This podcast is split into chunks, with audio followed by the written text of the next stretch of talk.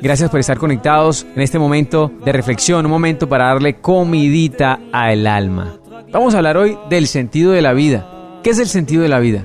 Cada uno tiene su sentido de la vida, ¿cierto? Les voy a contar la historia de un maestro que se llamaba Akiva.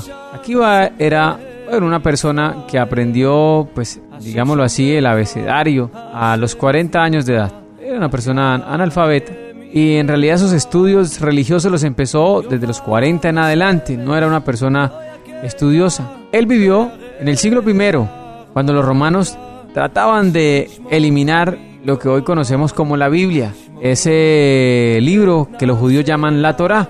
Ellos decretaron que esas leyes no se estudiaran, pero Rabbi Akiva reunió desafiantemente a todos sus discípulos y continuó enseñándola. Entonces los romanos lo arrestaron, y lo ejecutaron brutalmente, arrancándole la piel con peines de acero. Mientras lo torturaban, Rabí Akiva alegremente recitaba el Shema Israel. Lo consiguen en Deuteronomio 6, que es la parte donde dice, escucha, oh Israel, Dios nuestro Señor, Dios uno es. Esa parte recitaba él mientras le hacían este daño. Sus alumnos le preguntaban que si no solo había que dar la vida por el honor de Dios, sino que también había que darla con alegría y él manifestaba que toda su vida luchó por tener un nivel de dedicación necesario para santificar el nombre de Dios. Ahora que tiene la oportunidad, tenía que hacerlo con alegría. Hay que entender que el nivel de Rabí Akiva era un nivel espiritual superior. Y aquí es donde nosotros tenemos que ver qué es lo realmente importante para nosotros. Las cosas materiales, las cosas espirituales. En realidad, uno, ¿por qué estaría dispuesto a entregar su vida? Y les digo esto porque puede que gran parte de eso está el sentido de la vida. Muchos entregarían su vida por una mujer, por un carro, por una pelea tonta y dice que él tiene la razón y se puede llegar hasta la muerte simplemente porque eso es importante para él. Puede perder su vida en eso. Pero verdaderamente eso vale toda nuestra vida. ¿Qué es el sentido de la vida?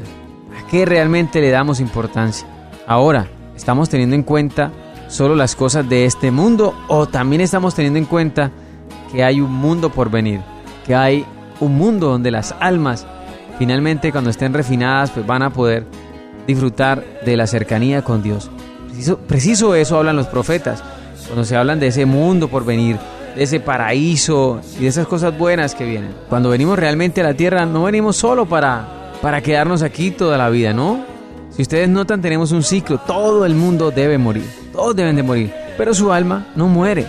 Su alma se eleva a un lugar.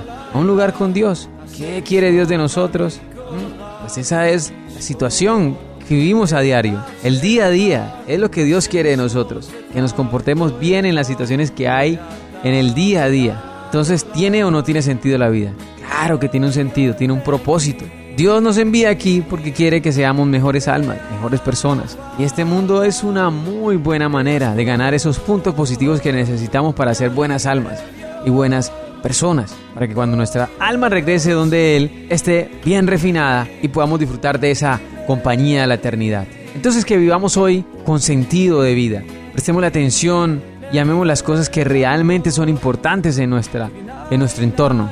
Bendiciones para todos. Cuídense mucho cada uno apenas entienda por qué estaría dispuesto a morir en ese momento, empezó a vivir.